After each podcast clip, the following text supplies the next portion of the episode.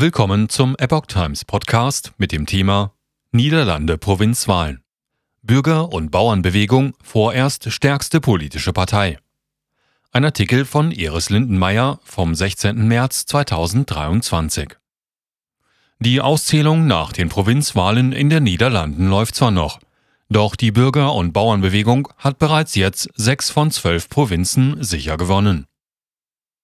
Wie bereits von vielen erwartet, hat die Bürger- und Bauernbewegung BBB bei den Provinzwahlen in den Niederlanden einen großen Erfolg zu verbuchen.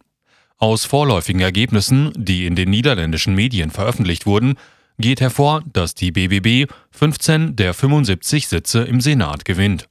Damit ist die BBB zusammen mit der Kombination aus Arbeitspartei und Grün-Links, die ebenfalls Sitze gewonnen hat, vorerst die stärkste politische Partei geworden. Zum Stand Donnerstagmittag sind sechs von zwölf Provinzen ausgezählt.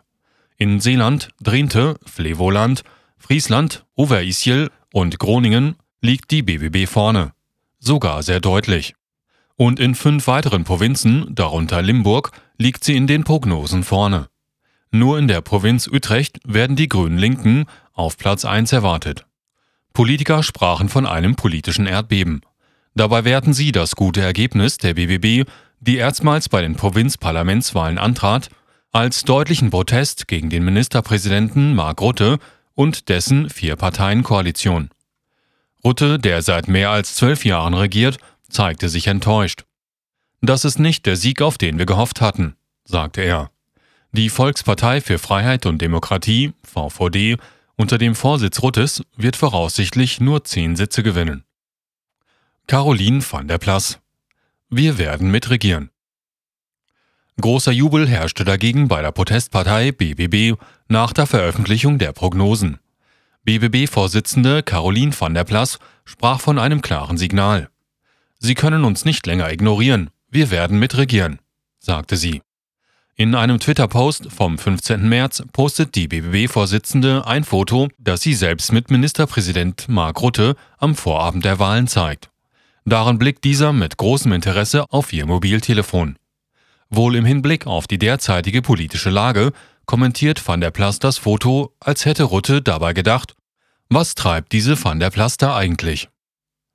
Bei den gestrigen Wahlen wurden nicht nur die Parlamente der zwölf Provinzen gewählt, sondern auch indirekt die erste Kammer des nationalen Parlaments, was vergleichbar mit dem deutschen Bundesrat ist.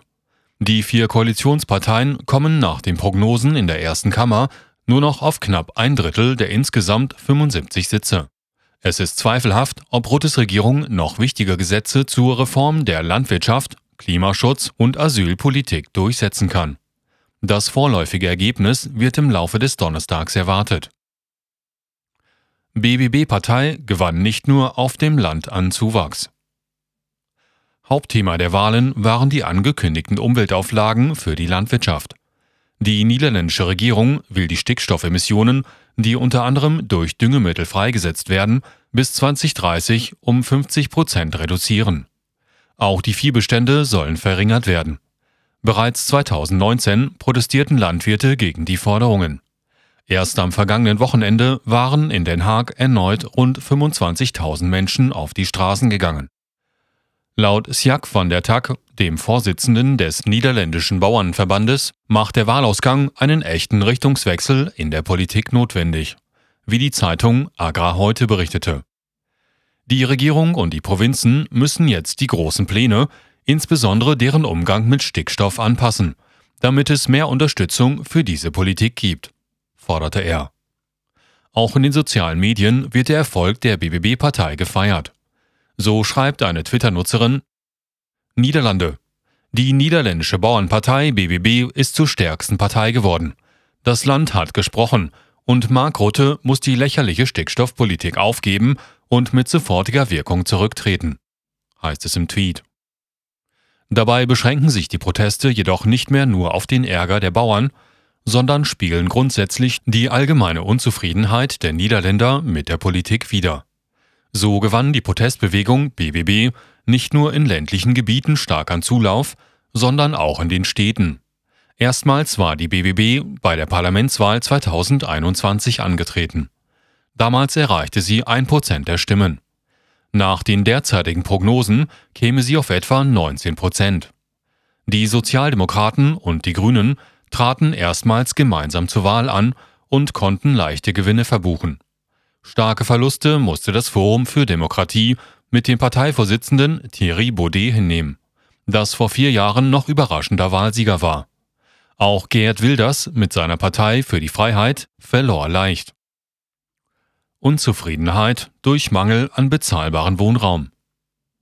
Ein weiteres Schlüsselthema, über das die Bevölkerung klagt, sei der Mangel an bezahlbaren Wohnraum, wie The Guardian berichtet. Obwohl das Land für seine Haushaltsdisziplin bekannt sei, würden die Niederlande unter einer überraschenden Immobilienkrise leiden. So sorge sich zum Beispiel ein dort lebender Student In ein paar Jahren werde ich kein Student mehr sein, aber wohin soll ich gehen? Etwa zurück zu meinen Eltern? Ich habe 30.000 Euro Studienschulden. Wie soll ich da etwas kaufen? fragt er. So demonstrierten letzte Woche in Den Haag nicht nur Landwirte, sondern auch Bürger, die mit der Wohnungssituation unzufrieden sind. Diese überreichten dem Wohnungsminister Hugo de Jonge eine Petition mit 102.621 Unterschriften, in der bezahlbarer Wohnraum gefordert wurde. Laut The Guardian koste eine durchschnittliche Wohnung derzeit 424.681 Euro. Von 2015 bis 2021 sei das verfügbare Durchschnittseinkommen der Haushalte um 25 Prozent gestiegen, aber die Immobilienpreise um 63 Prozent in die Höhe geschossen. Angeheizt durch niedrige Zinsen und einen landesweiten Mangel an 390.000 Wohnungen. Auf dem Höhepunkt des Immobilienbooms im vergangenen Jahr verzeichneten die Häuser in den Ballungszentren seit Ende 2013 einen Preisanstieg um mehr als 130 Prozent.